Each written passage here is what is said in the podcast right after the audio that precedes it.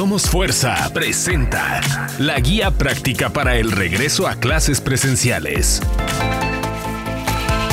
Somos Fuerza. Hola otra vez, aquí está su amiga Norma Espinosa y como siempre con Adriana Gómez Felices. Hola. Hola, aquí platicando.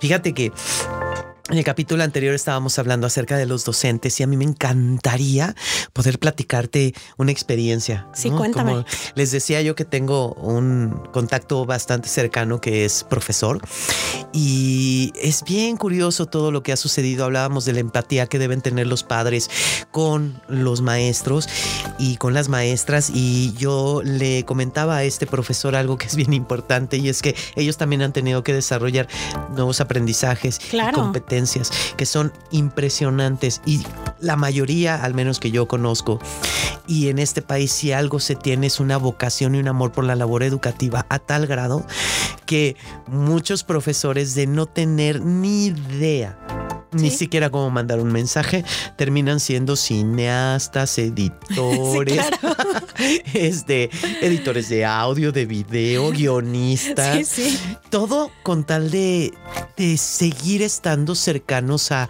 a, sus alumnos y sobre todo generar en ellos creatividad. ¿Podrías platicarnos algo de esto? Fíjate que ahorita que lo mencionas, me encanta los maestros comprometidos e interesados, ¿no?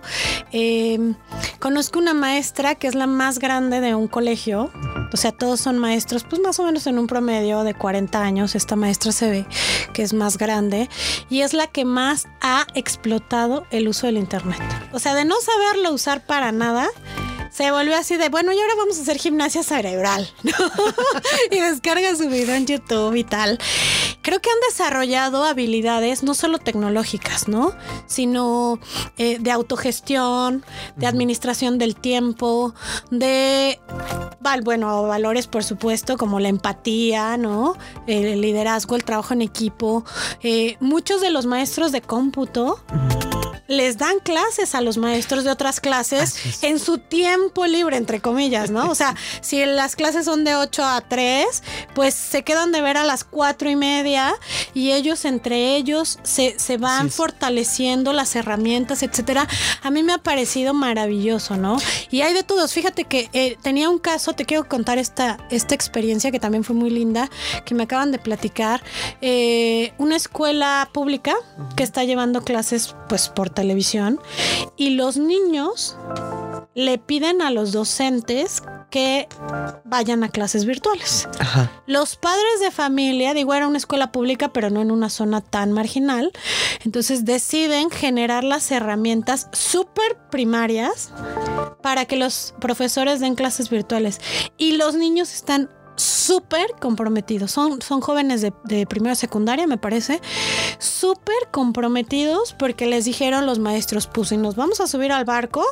Todos, con, todos juntos. Todos juntos y lo vamos a aprovechar. Claro. ¿no? Entonces los chavos se pusieron a mover cielo, mar y tierra. No, pues que yo tengo un teléfono que ya no se usa. No, pues que yo le puedo compartir el internet porque vivo en la casa de al lado. Así se armaron su estrategia y se fueron a clases este, virtuales. Virtuales. Entonces, ha sido un trabajo colaborativo, pero todo está centrado en los docentes. Entonces debemos de poner toda nuestra atención en que ellos estén bien. Y no está pasando. Tristemente las autoridades educativas, eh, y no lo digo como un tema político, siempre, lo digo eh, totalmente objetiva con los resultados, ellos lo único que quieren es que se acabe el ciclo escolar, que se concluya y que todos aprueben. Que lo hagas, que lo hagas, que lo hagas como puedas, pero que lo hagas. Por otro lado está el tema de la infraestructura. Así es. ¿Cuánto dinero tenemos? Mira, yo trabajé en la CEP. Yo te puedo decir que en temas de infraestructura para que más o menos me entiendas, hacer un salón, un laboratorio, de lo que sea, ni siquiera muy complicado, un laboratorio cuesta casi el presupuesto de un año de, de docencia. Híjole. ¿Por qué? Porque generar un laboratorio implica, o sea, no es que solamente construyas el cuartito. Sí, sí, sí, no, no son ladrillos, tabiques. No son ladrillos y tabiques, ¿no? Sino tienes que contratar docentes, tienes que generar un plan de estudio, tienes que, por supuesto, adecuarlo, etcétera. Entonces sale muy caro. Ahora estamos hablando del regreso a clases, donde pues si lo pensamos como lo que ha hecho un restaurante, por ejemplo, pues tendrían que estar separados, tendrían que tener las cabinas estas de como de este plástico Acrílico. trans- acrílico, este Gel antibacterial, gel tapetes antibacterial, exactamente, eh, espacios abiertos, ¿no? Para todas las actividades eh, que impliquen, como el recreo, las actividades físicas, culturales, etcétera. Y pues cuánto presupuesto tenemos para eso, ¿no? Lamentablemente, No hay No presupuesto. Cuando debería, digo, insisto, en esta parte que me toca de haber trabajado en gobierno, te diría, tuvieron que haberlo presupuestado desde el año pasado, porque el año pasado nos agarró en curva, pero ya el presupuesto 2021, que se autoriza en diciembre del Claro. 2020, ya debió de haber considerado todos estos cambios en la infraestructura, pero no están en el PEF, en el donde viene el paquete. Lo que significa que cada escuela de sus recursos, o sea, si te ibas a pintar la pared del baño o ibas a destapar la cañería, pues ahora mejor compras gel antibacterial. Me decían los maestros que les dan, les autorizan un litro de gel ac- antibacterial a la semana. qué barbaridad.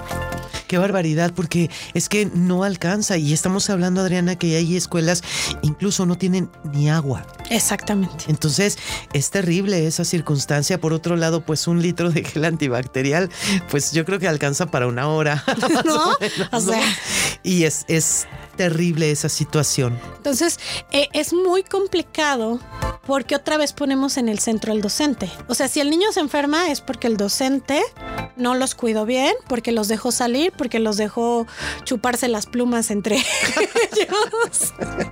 No sé, ¿no? Intercambiaron el chicle, pero todo eso que pasó que los niños hicieron son culpa del docente. Entonces, ellos tienen miedo de ser criticados, juzgados, evaluados en función de este tipo de, de- de situaciones. Claro, cuando tendría que ser un trabajo colaborativo. Claro, si ya vimos en el ejemplo que te ponía de, ok, queremos ir a clases virtuales, nos unimos y lo hacemos, pues tendríamos que tener ese mismo espíritu para el regreso a clases presenciales. Pero la realidad es que tendría que venir de la cabeza. Así es. ¿no? Entonces, eso es lo que pone a los docentes en una situación bastante complicada y por eso tienen mucho miedo de regresar. Desde luego. Y te voy a contar la última ya anécdota en el tema. Este, hay muchos que no se van a poder vacunar por enfermedades propias que Eso es- adquirieron antes de la pandemia. Eso es verdad. Entonces, además tengo que ir sin vacuna. Híjole, qué fuerte. Sí, porque tienen enfermedades para las cuales. Crónico-degenerativas que no califican, no todas, pero No, pero no hay estudios suficientes y es un es. riesgo. También no puedes dejar a tu familia desamparada. así es. Tremendo, pero vamos a volver. Prometemos volver.